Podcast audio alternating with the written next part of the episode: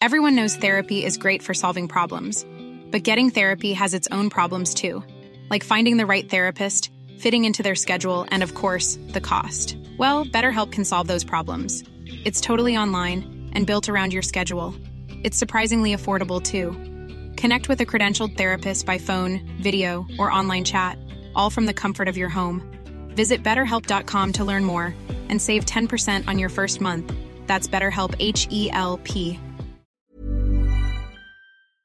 Hola, ¿qué tal? Muy buenas noches. Bienvenidos a una emisión más de De Frente en Jalisco, aquí en Heraldo Radio Jalisco. Hoy viernes 28 de octubre quiero agradecer como todos los días en los controles técnicos a Antonio Luna y a Ramón Luna, en la producción y redacción de este espacio a Ricardo Gómez y recordarles nuestro número de WhatsApp para que se comuniquen con nosotros el 3330 1779 66. El día de hoy vamos a tener aquí en entrevista a la diputada local de Morena, María Padilla. Vamos a hablar sobre todo este trabajo que han realizado en este primer año todos los diputados y las diputadas en el Congreso del Estado. Vamos a escuchar también el comentario de Pablo Calderón, él es experto en política internacional y como todos los viernes nos acompaña Ociel González de la Universidad Panamericana. Les recordamos que nos pueden escuchar también en nuestra página de internet heraldodemexico.com.mx, ahí buscar el apartado radio y encontrarán la emisora de Heraldo Radio Guadalajara. También nos pueden sintonizar a través de iHeartRadio en el 100.3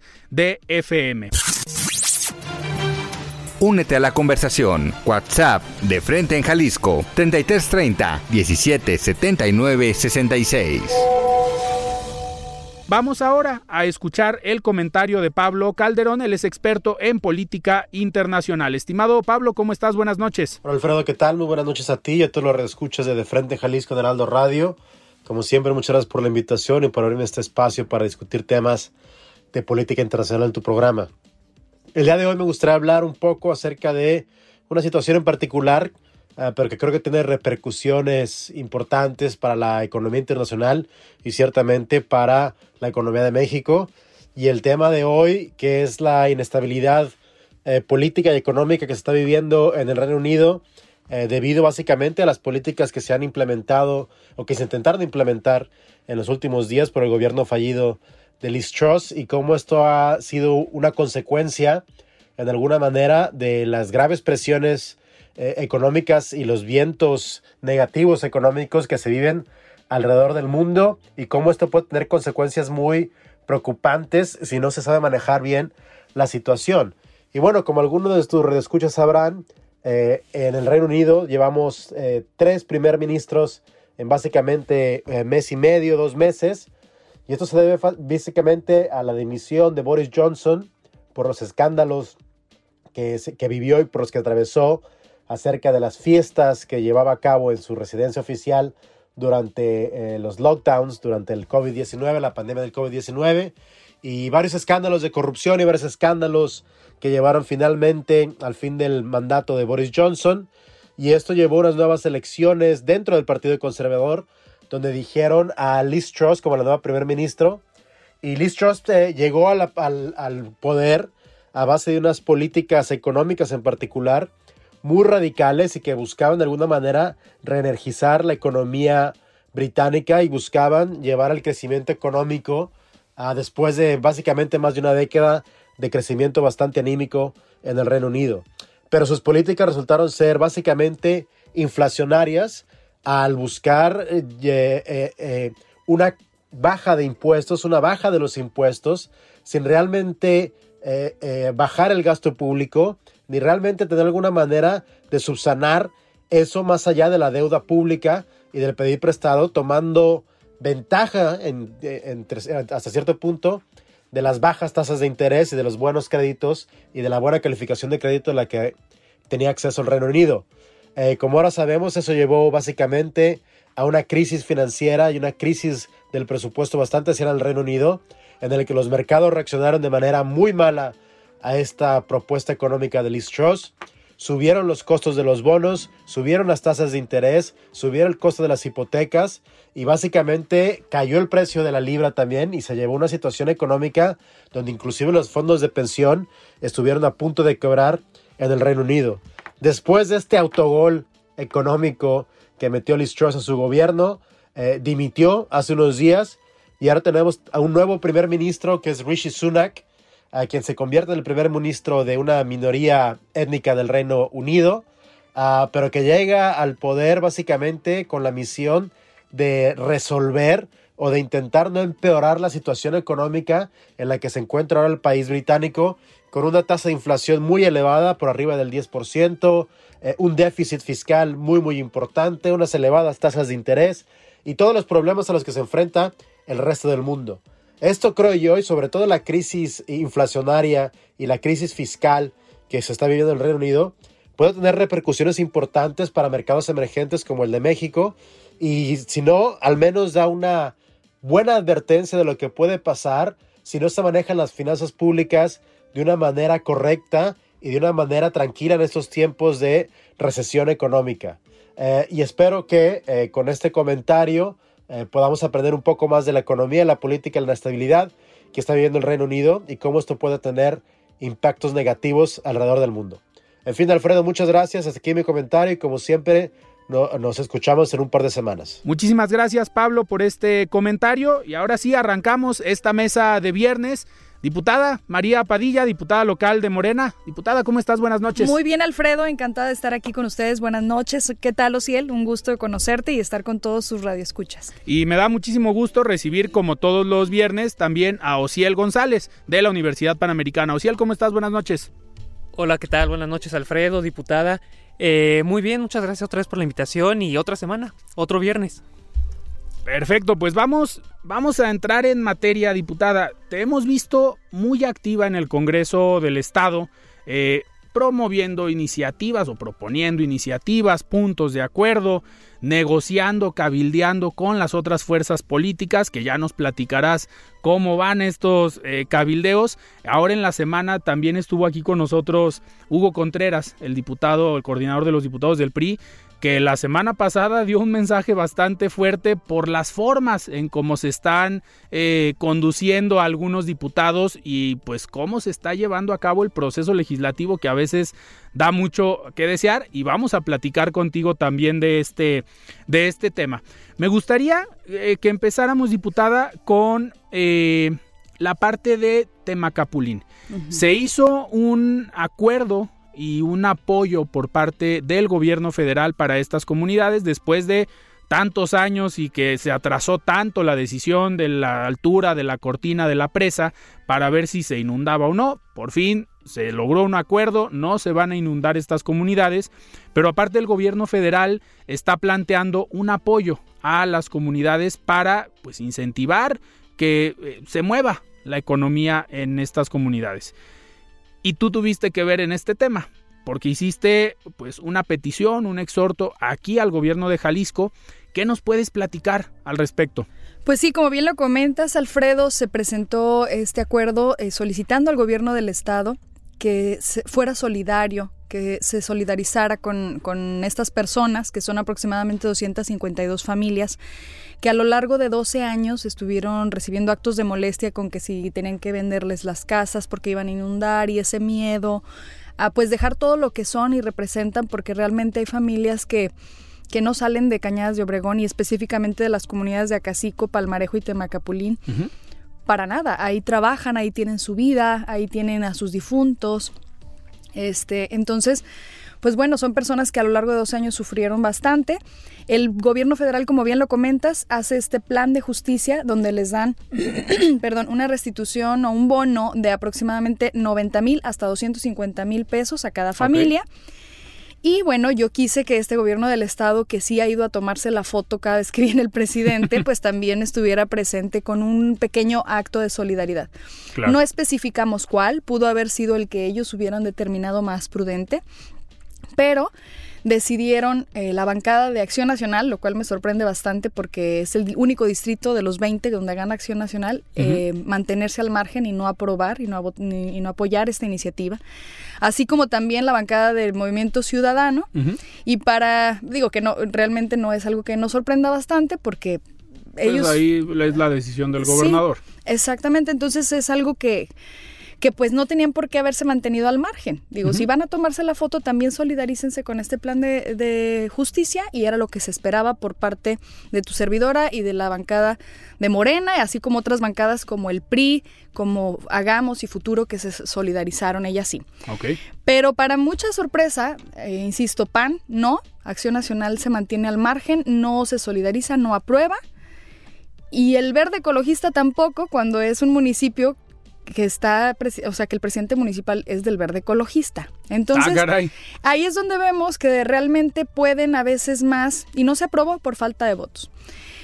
Ahí es donde vemos que desafortunadamente pueden más a veces los intereses y negociaciones partidistas por intereses personales que realmente las necesidades de la gente y dejaron de lado a, sus, a su distrito y a su municipio. Que, ahí sorprende, a ver, esta decisión del Partido Verde de no, pues de votar en contra de este apoyo cuando el presidente municipal es de ahí, pues lo primero que esperas es apoyo.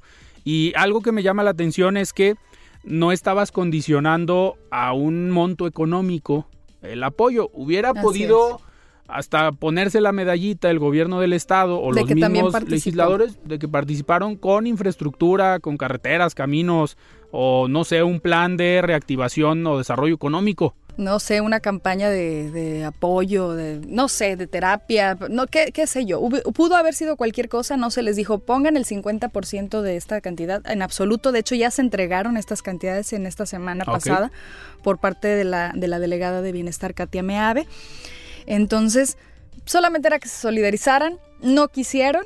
Bueno, pues este realmente ayer la impotencia que vivimos en el Congreso del Estado fue algo que nos rebasó, porque sí nos duele, o sea, nos duele realmente que puedan más sus, intereses particulares y de partido que las propias realidades de la gente cuando sabemos que estas personas pues se les estuvo, incluso se les construyó un multifamiliar donde les decían, allá te vas a ir a vivir cuando te inundemos tu casa. Tienen una basílica lateranense, que es como si fuera una basílica del Papa en Cañadas de Obregón. Tienen, bueno, muchas cosas que para ellos representan y que para todo Jalisco debería representar, empezando por la gente que estamos ahí como servidores y representando al pueblo, eh, algo muy importante. Eh, diputada, otro, ahorita, ahorita lo comentabas, pues esta, estas comunidades muchas veces se ven afectadas por la violencia. Eh, son comunidades alejadas, son comunidades que eh, obviamente aquí al aire no podemos hablar de montos, no podemos hablar de recursos porque pues, se corre el riesgo siempre de que el crimen organizado, la inseguridad afecte a estas comunidades. Y en la zona metropolitana de Guadalajara y en el estado, en las últimas semanas hemos tenido hechos muy lamentables en zonas donde pues particularmente hay familias, ya no sabemos, ah, puede ser a cualquier hora del día, cualquier día de la semana. Ya la delincuencia, digamos, o estos hechos no respetan ni lugares, ni zonas, nivel socioeconómico, días u horas. Y también en este sentido estás presentando eh, pues una, eh, un exhorto, una iniciativa, iniciativa de ley. para pues tomar acciones, porque muchas veces los más afectados son personas que iban pasando, que estaban ahí trabajando, que pues, al final no tenían nada que ver con el hecho y ese es el riesgo que realmente corremos todos los ciudadanos, estar en el lugar menos indicado a la hora menos indicada. Eh, ¿Qué nos puedes decir de este, de este tema, de esta iniciativa que presentaste también? Así es, tratamos de modificar la ley de responsabilidad patrimonial del Estado y sus municipios. Lo que se quiere es que cuando se trate de eh, personas o negocios o espacios que sufren un daño colateral en un enfrentamiento como los que se han venido suscitando últimamente en eh, todo Jalisco, pero particularmente en el área metropolitana de Guadalajara. Bueno, pues que haya eh, esa responsabilidad por parte del gobierno y los del estado y los municipios si no eh, hubo ningún detenido y si esta falta u omisión de detenidos es a raíz de que había una cámara del C5 y no funcionaba. Pero Entonces, aquí, aquí todo funciona, diputada pues ojalá en Finlandia, dicen por ahí, pero sí realmente eh, hay pasa está el caso en concreto de Iván, que es un guardia de seguridad privada, que ya todos sabemos. Ahorita él ya está un poco más estable de salud, pero con la sorpresa de que debe un millón de pesos aproximadamente en el hospital más cercano, que fue donde lo atendieron y afortunadamente está a salvo. El gobernador dijo que lo iba a apoyar, que se iba a comunicar con la familia. Pasó el caso de los bloqueos también donde se incendiaron algunos vehículos de personas. También el gobierno del estado dijo que asumiría eh, de alguna manera la la posibilidad de ayudarlos, no sé en qué haya quedado, pero si moralmente se ha venido haciendo y, y, y, hasta cierto punto legalmente, porque sí está previsto esta responsabilidad patrimonial dentro de esta ley, pero se se ve más en la práctica, por ejemplo, en casos como había un socavón, se fue el carro y ya se puede responsabilizar al gobierno, ¿no? Por es que es una omisión en el servicio. Pero también en casos de seguridad es lo que nosotros solicitamos que esté previsto. La seguridad es un servicio. Es que correcto. Tiene que proveer el Estado. Así es. En el caso último aquí de Providencia, en, Guadalajara, bueno, eh, un café que está a un costado, a un lado del donde fueron los hechos se desbarató completamente los cristales y todo y la gente realmente pues no tiene nada que ver, simplemente son daños colaterales y quién le va a pagar a la persona de este café, al dueño de este café. Entonces lo que se quiere es que mientras haya cámaras del C5 no funcionen y a raíz de todo de eso de no funcionaba, no se detenga a las personas responsables o presuntos responsables, pues que en tanto no se haya no haya una sentencia o algo que le permita a la gente saber quién debe de pagar esto, sea el gobierno quien se responsabilice. Claro, que, que como comentas, digo, casualmente en estos hechos, pues no hay detenidos. Digo, en el de Landmark sí, pero detuvieron a las personas que quedaron heridas. Si no, pues todos se, fueron. En el caso de el restaurante, pues también todos se fueron, a pesar de que pues hay videos donde se ve que llega la, policía y dices, pues, ¿por qué se fueron? Digo, el pedir refuerzos, cuántos se pudieran haber tardado, pero en ese momento ya se te fueron. Y en estos casos es donde estás eh, pidiendo tú o donde pretendes que quede en la ley que el gobierno se haga responsable. Sí, que realmente la gente que no tiene ni la debe ni la teme, que está trabajando de una manera pacífica, como era este guardia de seguridad, como son las personas de este café, pues no tengan que verse perjudicados en su patrimonio, en su salud, eh, de esta manera por una omisión en la seguridad. Claro. Le voy a pasar el micrófono a Ociel. Ociel, adelante. Sí. Qué gusto, Ciel. Gusto, igualmente. Eh, diputada, esta iniciativa me parece muy interesante, esta que el gobierno se haga responsable, porque, pues en realidad falló, falló en proteger a la ciudadanía. Eh, y en este caso, esta iniciativa, ¿le parece que sí tiene futuro? Pues en este caso, mi pregunta iría más dirigida que si la oposición de verdad puede hacer un cambio en el Estado con este tipo de iniciativas? Mira, después de lo de ayer, la oposición y todo el Congreso no deja de sorprenderme. Eh, realmente, cuál sea su criterio, su parámetro para tomar las decisiones, no se sabe, porque el día de ayer, por ejemplo, era lo que comentábamos, un acuerdo sumamente noble, era ah, ni siquiera decirte tanto, tanto, ponerte cifras, simplemente decirte solidarízate, ¿qué vas a hacer? No sé, ve algún plan, algún programa, la manera de, de alguna manera, mm, demostrarle a la gente de, de Temacapulín, a Cacico y Palmarejo, que tú también estás con ellos, que no solamente el gobierno de México a través del presidente de la República y la Secretaría de Bienestar, que tú también estás con ellos. Y se vieron omisos. Entonces, sorprende bastante las decisiones de este Congreso pero eh, tendría que tener futuro. Se fue turnada a la Comisión de Puntos Constitucionales, Constitucionales y Electorales. Ahí yo también soy parte, no soy presidenta. Soy presidenta de la Comisión de Estudios Legislativos y Reglamentos y esa es una comisión coadyuvante en esta iniciativa. Sin embargo, pues esperemos que la Comisión de Puntos dictamine, que se apruebe dentro de la propia comisión y que pase y se discuta en todo ese proceso, que también ya presenté una iniciativa anticongeladora para evitar que estén congelando las iniciativas verdaderamente importantes y que solamente estén pasando las de florecitas que eh, les permiten de repente dar un informe de legislatura eh, sumamente precioso y lleno de cosas maravillosas como si viviéramos en un estado paralelo al que realmente estamos viviendo. Claro, diputada, ahorita que hablabas ya de este, eh, de este tema de la ley anticongeladora, la última vez que platicamos la acababas de, de presentar. ¿Cómo va? Digo, sabíamos que el proceso legislativo tarda dos meses aproximadamente para que esto eh, pues camine, pero ¿en qué, en qué punto vamos? Está por dictaminarse, se está cabildeando para que salga a favor, no todos los, aunque caiga en determinada comisión, pues no todos los diputados de pronto te votan a favor, entonces estamos en esa parte de cabildear, de hablar a nivel de asesores y a nivel de diputados para que pues eh, avance esta esa iniciativa.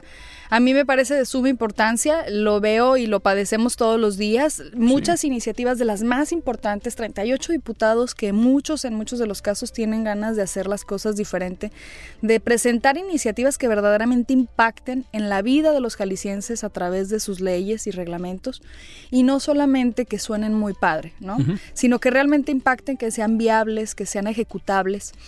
Y pues esta iniciativa la vi de suma importancia para hacer que todas esas iniciativas y abonar a que todas esas iniciativas que están congeladas hasta ahorita sí avancen. Al, final es productividad. Porque, a ver, en el ámbito empresarial lo vemos. Si alguien no da resultados, no puedes llegar a trabajar y decir es que presenté 10 proyectos. Oye, pero ningún proyecto fue viable o ningún proyecto te autorizó el jefe o el líder de la empresa pues te vas. Y un ascenso imposible. Así es. Estamos de acuerdo. En el Congreso del Estado, pues en varias legislaturas se habla siempre de, o muchas diputadas y diputados, presenté 25 iniciativas. A ver, el presentarlas no es lo importante o lo interesante. El tema es, de esas 25 iniciativas, ¿cuántas te aprobaron?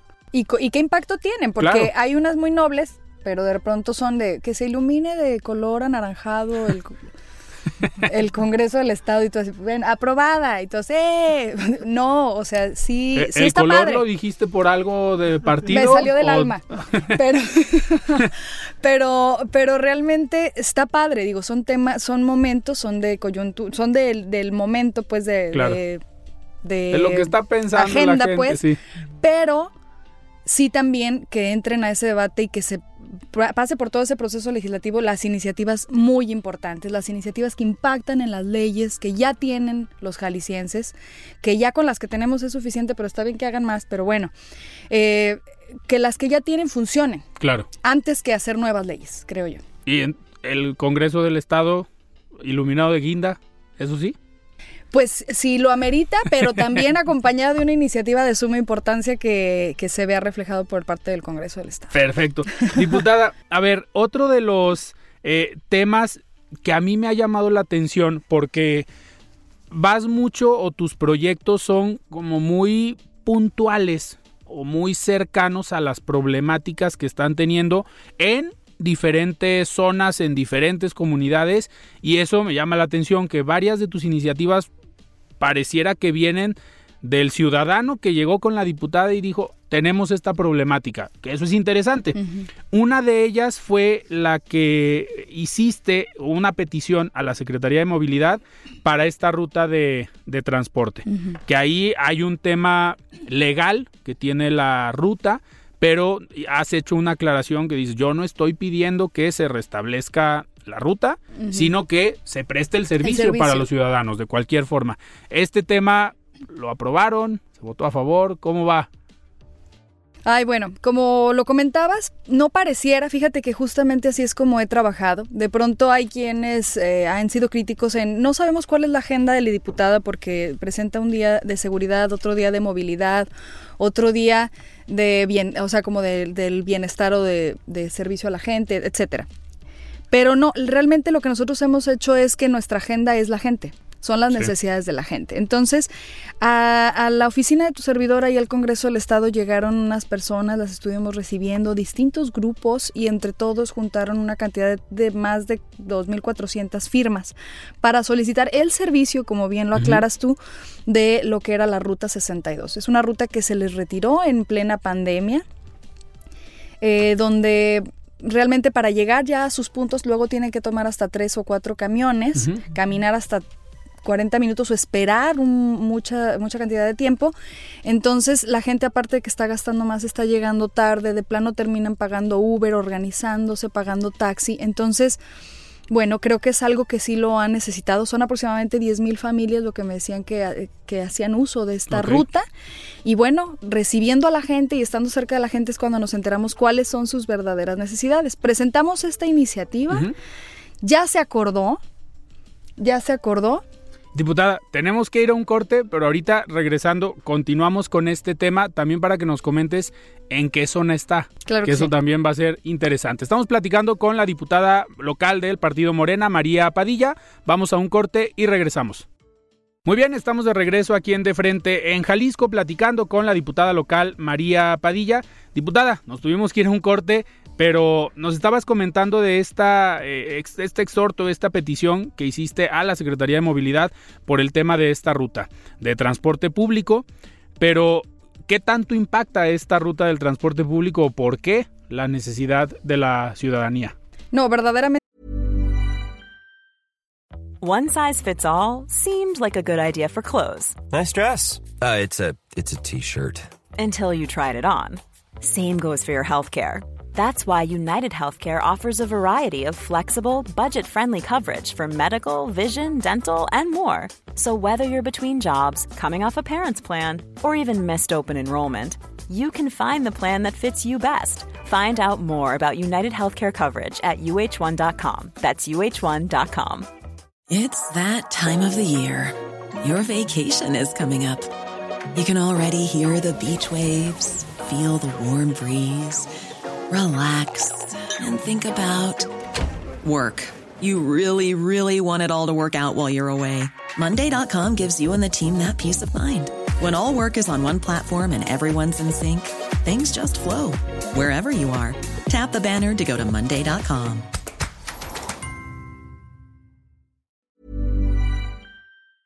impacta a todo Guadalajara, empieza desde lo que viene siendo el distrito 14, pasando por el 11, el 9 y el, o sea, prácticamente todo Guadalajara se veía beneficiado de la posibilidad de tener esta ruta de transporte público y bueno, en plena pandemia se retiró, como lo comentaba, y se vieron perjudicadas aproximadamente 10 mil personas, de las cuales me llevaron 2.400 firmas aproximadamente.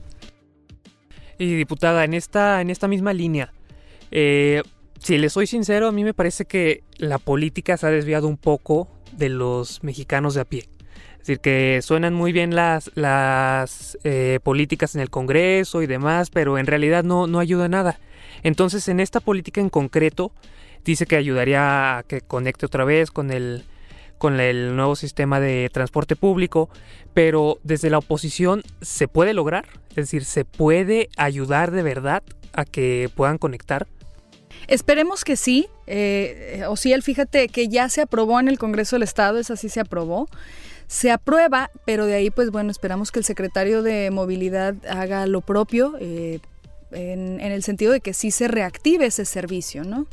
vamos a tener pendiente este tema para la próxima vez que platiquemos, ver si ya respondió la Secretaría de Movilidad, porque luego ahí hay una polémica entre qué si les toca entre la Secretaría del Transporte y la Secretaría de Movilidad, como que no tienen muy claro eh, cuáles son las áreas de oportunidad y las áreas de trabajo de cada uno. Diputada, este, a ver, esta es una, yo creo, de las iniciativas que nos hablan de esta cercanía con la gente, pero también has estado desde que empezó la legislatura, hace precisamente un año, eh, fuiste una de las voces críticas fuertes en el tema del presupuesto, de cómo se están manejando los recursos en el Estado. Y uno de los eh, puntos importantes que has comentado abiertamente es que a Jalisco, pues contrario a lo que eh, dice el gobierno del Estado, que a Jalisco sí le ha llegado más dinero. Hablas tú de una cantidad fuerte, cerca de 3 mil millones de pesos por participaciones pues extras, adicionales y has estado, digamos, apuntando en ese tema para saber en qué se utilizaron esos recursos extras que llegaron a Jalisco. Así es, se presentó un acuerdo también, Alfredo, para solicitar al gobierno del estado que rindiera cuentas de si ya se utilizaron, porque en el primer semestre de lo que va de este año 2022 llegaron adicionales a los recursos eh, que ya se tenían en el, en el, estado de Jalisco, que eran de aproximadamente 137 mil millones de pesos, llegan aproximadamente 3 mil millones de pesos adicionales. ¿A raíz de qué?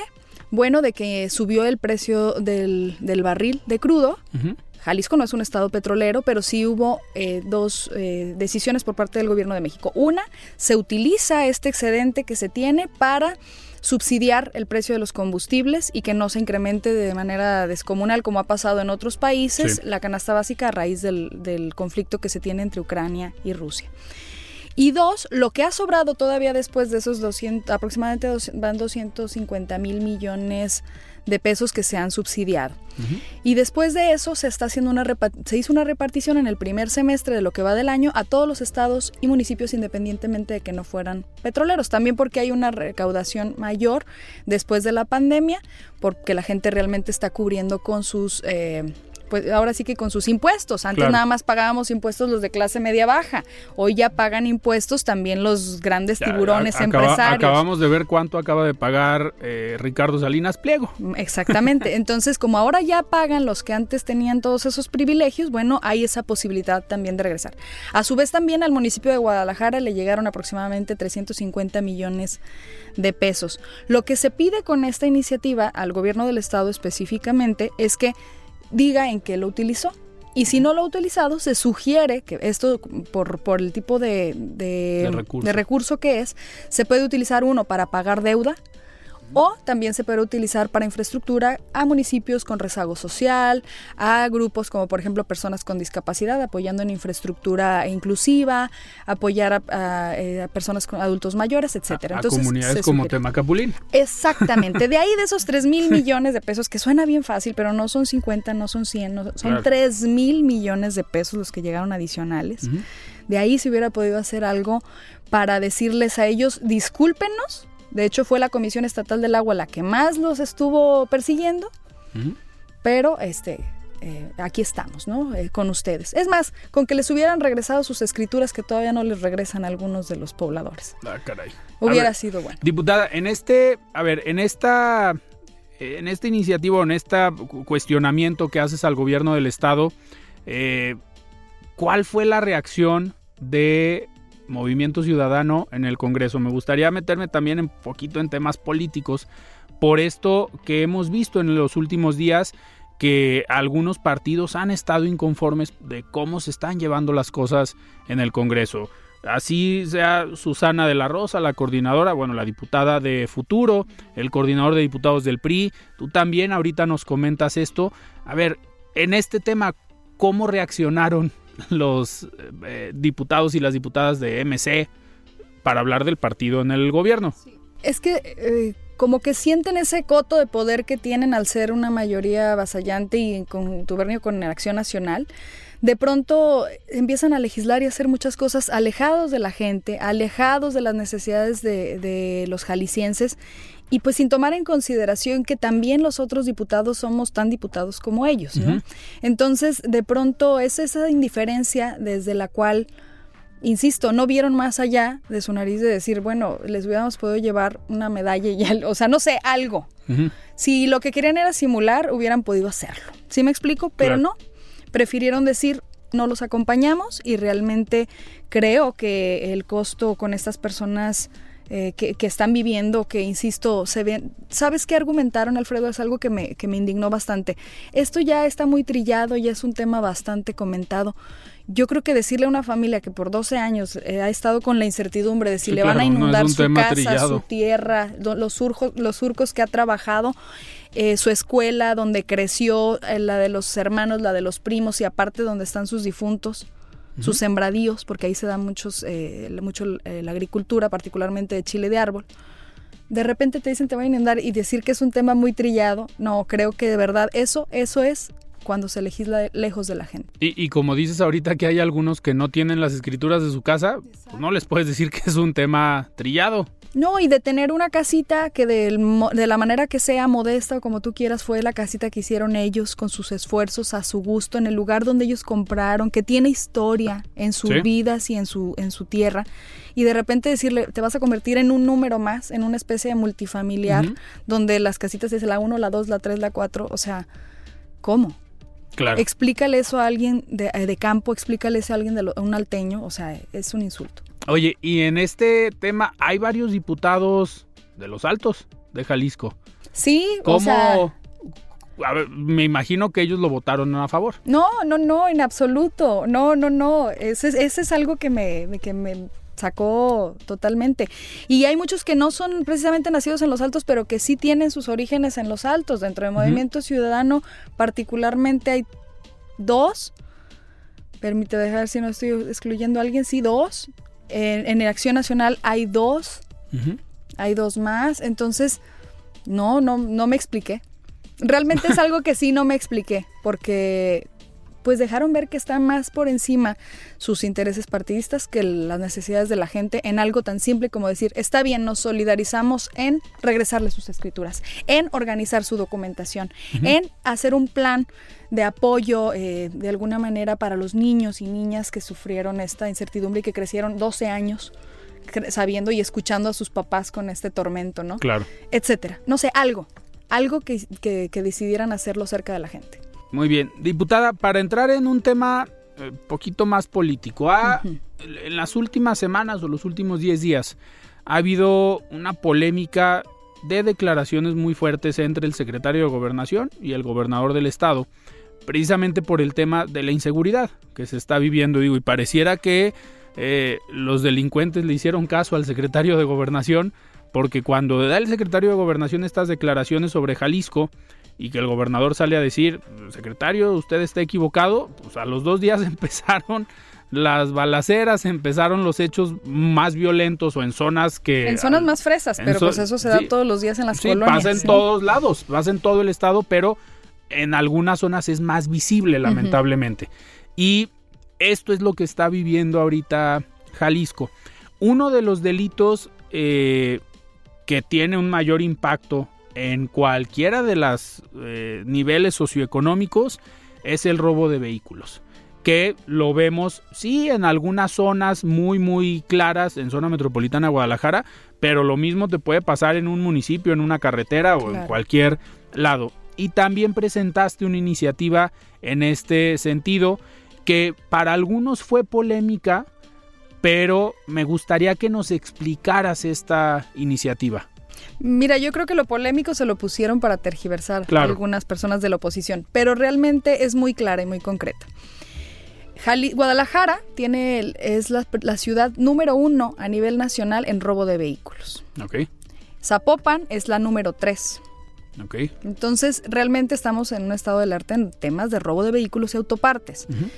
Eh, quisimos entrarle al tema de los robos porque últimamente estaba bajando la incidencia, tentativamente se decía que estaba bajando la incidencia en robo de vehículos con uso de violencia. Y es que realmente se ha sofisticado la manera de robarse los vehículos. ¿Qué es lo que pasa? Que antes los veías con una barra intentando abrir el, vehículo y hoy por hoy no. Hoy por hoy se utilizan aparatos electrónicos que uno pueden hacer un duplicado de una llave inmediatamente, de una manera rápida, sin que tú veas a alguien forzando un carro o que inhiben la señal del vehículo y de alguna manera pueden decodificarlo, abrir la puerta y encender el vehículo. Entonces, cuando la gente llega por su supermercado, al, tianguis, a lo que tú quieras, se estaciona y en cosa de cinco minutos ya no tiene carro. Si se tarda tres, cuatro, cinco horas, a la hora que regresó, ya posiblemente está desmantelado o está en otro estado de la República. Entonces, eh, hay una ventaja mayor en este tipo de robo de vehículos y este tipo de robo de, vehículos, además de que eh, era más impune o es más impune, eh, la realidad es que también pues te deja mucho en, esa desventaja de, decir, pues es que nunca nadie vio a nadie forzando mi carro, simplemente llegan con un vehículo y en ese momento hicieron lo que tenían que hacer. ¿No? Y aparte, pues sí, es más impune porque lo que te digo, cambian de estado, no hay a lo mejor la coordinación que debiera de haber. y no puedes reconocer al delincuente porque al final no lo viste. Entonces lo que se quiere es que por lo menos no sea tan simple en ese contexto y que se tomara como un robo de vehículo calificado. Era como robo simple. Ah, Entonces se propuso que se, que se tomara como un robo de vehículo calificado y esa iniciativa ya fue aprobada por el Congreso del Estado. Este cambio es, incluye, digo, las penas son mucho más altas. Un año nada más a la mínima, un año nada más a la máxima, desde siempre así fue la, la iniciativa. También cuando dijiste lo de polémico, dijeron que aumentaba aproximadamente 11 años. No, no, no, estaba, eso fue lo que yo dije, que una era la mínima y otra era la máxima, Ok. porque ya esas ya están contempladas dentro del Código Penal, pero se aumenta un año a la mínima y un año a la máxima. Y también las unidades de medida de actualización aumentan de un- en un porcentaje. Lo que se quiere es que por lo menos dentro del propio procedimiento penal no sea un procedimiento de robo simple donde tal vez hasta salga bajo fianza y, y, pues Y se vaya con toda tranquilidad. vehículo. Exactamente. Y digo, lo que, lo que hace diferente la forma, pues el delito ahí está. O sea, ¿por qué tendría que haber como una diferencia Así si es. el, se robó un vehículo? la Ujú, forma, pues no tendría que determinar la diferencia en la, en la pena. Y para que las estadísticas también dentro del Estado pues sean más concretas, ¿no? Es un, es un robo, pues si no lo viste forzando, sí es un robo, un robo agravado. Claro. Diputada, eh, otro de los temas que has eh, impulsado o has sido muy incisiva en este año que llevas como, como diputada es el tema de IPEJAL, el tema de los recursos. Vimos que hace unas semanas ya se inauguró esta eh, ciudad laboral, Arranque. este arranque del proyecto. Eh, ¿Te han respondido algo? ¿Te han dicho algo? ¿Se han acercado contigo para decir, oye, diputada, la información aquí está, así va todo esto, el objetivo final es este? Eh, ¿Cómo te ha ido con este tema? Pues todo empezó con una iniciativa para pedir que se hicieran mesas de trabajo de la eh, conjuntas de la, eh, de la Comisión de Competitividad, eh, Desarrollo Económico, Innovación y Trabajo con el director del Instituto de Pensiones. Se tienen esas mesas, yo vi algunas cosas que consideré pues un tanto inconsistentes, más que nada por la situación de los antecedentes que ya se tiene el uso de estos recursos, por ejemplo, con las villas panamericanas, ¿no? Entonces, pues bueno, después de más de 12 años les han regresado 20 millones de una inversión de aproximadamente 300 millones de pesos. Yo creo que no hay cara para volverles a decir, utilizamos sus recursos para volver a hacer una inversión que debería de ser obligación, que es obligación del gobierno y que no es de ahora, es desde el 2017 que se llevó la primera reforma a la Constitución en materia laboral.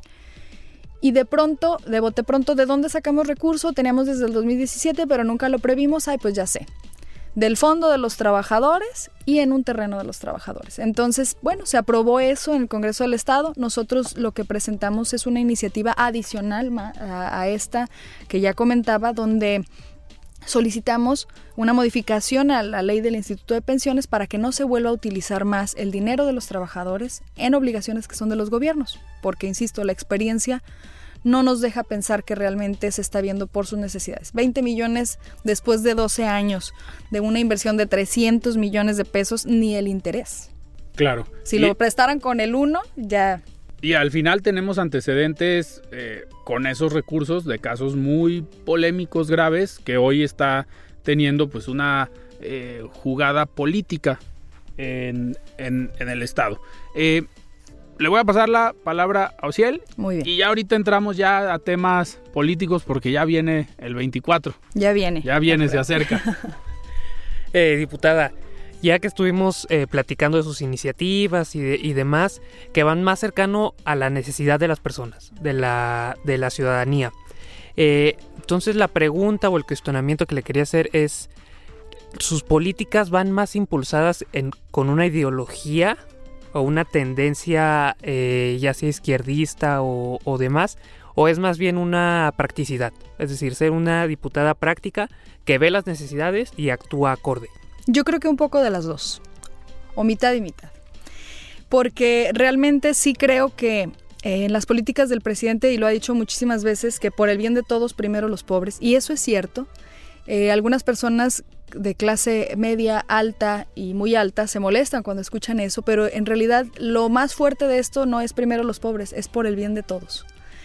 Realmente si las bases y las personas de a pie, como tú me comentabas hace rato, están bien, si tienen esa prosperidad, esa posibilidad de llevar alimento a su familia, de movilidad, de derecho a la ciudad, de derecho a la salud, eh, tantos y tantos derechos humanos, es sano esparcimiento, los parques están destrozados, se pueden caer los niños en alcantarillas, no hay columpios, hay columpios donde no hay columpios, o sea, desde todo, desde todo. Eh, lo que son las necesidades de la gente, lo más básico que, que te convierte en una persona con esa dignidad de serlo, es que realmente se podrían evitar muchísimas cosas. La inseguridad, la violencia, la delincuencia, se podrían evitar eh, la falta de educación de pronto en algunos sectores que optan por no estudiar, por no seguir con los estudios hasta cierto punto y que corren más riesgo esos niños, esas niñas.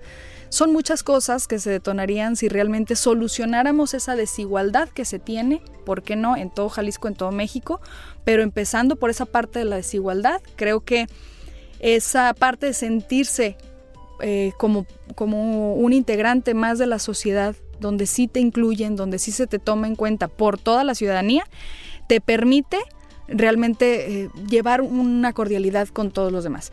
Y también además de esa parte de, ver desde el lado de, la izquierda, como tú lo comentas, no es desamparar para nada a la gente que, son empresarios, que son generadores de, de, empleo, que por supuesto que traen bienestar a nuestro estado, a nuestro país, a esas personas que invierten día con día en Jalisco. Yo soy parte de la Comisión de Competitividad, Desarrollo Económico, Innovación y Trabajo. He estado muy cerca de los empresarios y realmente sabemos que todos vamos juntos todos vamos juntos. Entonces, estando cerca de la gente de a pie, pero también estando cerca de la gente que da esa posibilidad de mejores oportunidades para los niños, para las familias, a través de trabajo sumamente honesto donde se dan oportunidades, es como podemos llegar. Entonces, no ser radical, y también ser práctico y también ser objetivo y también ver cuáles son las necesidades particularmente de cada región y de cada este municipio del estado.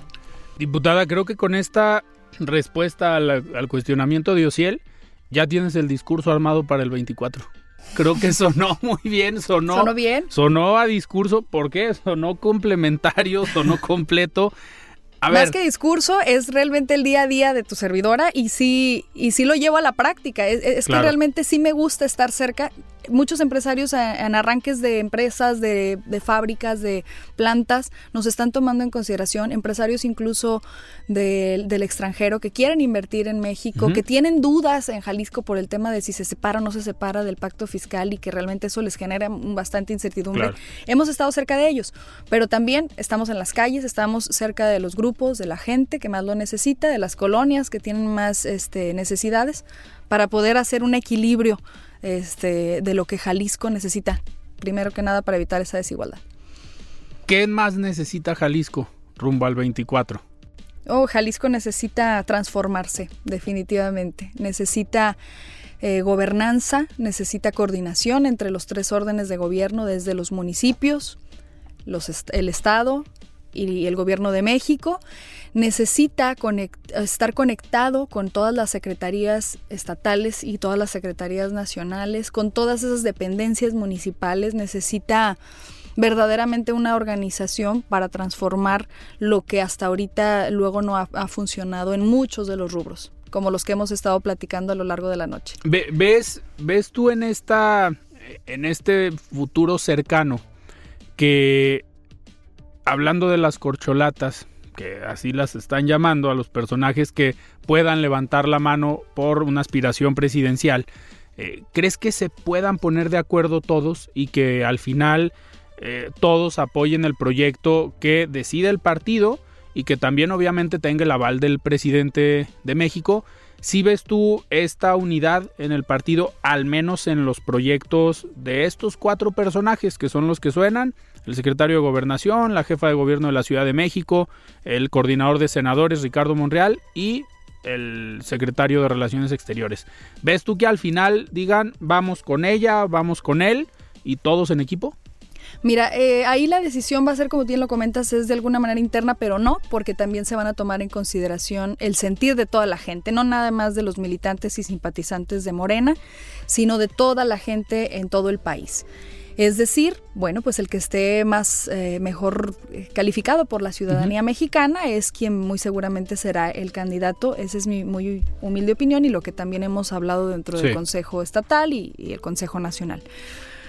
Pero no veo a ninguno, eh, por ejemplo, yo no he visto a Claudia Sheinbaum tirarle a Marcelo Ebrard o hablar mal de Adán Augusto, no he visto que viceversa. Entonces, realmente dudo mucho que haya esa una diferencia que de pronto algunas personas auguran. Es decir, yo sí creo que el día de mañana lo que decida la ciudadanía se va a respetar principalmente empezando por las corcholatas. Claro. Y aquí en Jalisco creo que ya lo empezamos a ver, al menos en este último proceso, para elegir a la dirigencia estatal, que se pusieron de acuerdo, que era algo que históricamente, y lo habíamos platicado aquí, pues no lo habían logrado, ya se logró. Así es, grupos morenistas, eh, ahora sí que iniciadores de este, de este movimiento en Jalisco, que han estado a lo largo de 18 años cerca del presidente y que en cuanto se fundó Morena estuvieron bueno, de la, en aquel entonces no presidente, pero ahora presidente, y que han estado este, desde el día uno que se formó el movimiento Ahora Partido, eh, trabajando para él en el Estado, se unieron para lograr una presidenta, Katia Castillo, un, un, presidente del Consejo, el doctor Carlos Lomelí y así todo este comité. Que al doctor Carlos Lomelí ya lo hemos tenido aquí en entrevista. Si puede servir de interlocutora con la presidenta del partido, llevamos ya desde que tomó protesta invitándola al programa y no ha podido. Con todo gusto y estoy segura de que va a venir con mucho Tenemos mesa de partidos, de dirigentes de partidos cada dos semanas, los lunes, y no ha aprovechado el espacio. Fabio sí venía, ¿eh? Yo creo que era el que, de los anteriores, el, que, más venía. Que no desaproveche el espacio la presidenta. Bueno, hay que decirle para que esté más Por aquí pendiente con ustedes, los medios de comunicación que nos hacen el favor de, de transmitirnos. Diputada, muchísimas gracias por estar en De Frente en Jalisco. No, al contrario, Alfredo, encantada siempre de estar de frente en Jalisco, de estar aquí con el Heraldo. Hoy encantada también de estar con Ociel, contigo, Alfredo, y pues siempre feliz de que me reciban aquí con ustedes. Muchísimas gracias. Ociel, buenas noches. Buenas noches, diputada Alfredo, a la gente que nos escucha. Hasta luego. Muy bien, nos despedimos. Yo soy Alfredo Ceja. Muy buenas noches. Imagine the softest sheets you've ever felt. Now imagine them getting even softer over time. That's what you'll feel with Bowl and Branch's organic cotton sheets. In a recent customer survey, 96% replied that Bowl and Branch sheets get softer with every wash. Start getting your best night's sleep in these sheets that get softer and softer for years to come. Try their sheets with a 30-night guarantee. Plus, get 15% off your first order at bowlandbranch.com. Code BUTTERY. Exclusions apply. See site for details.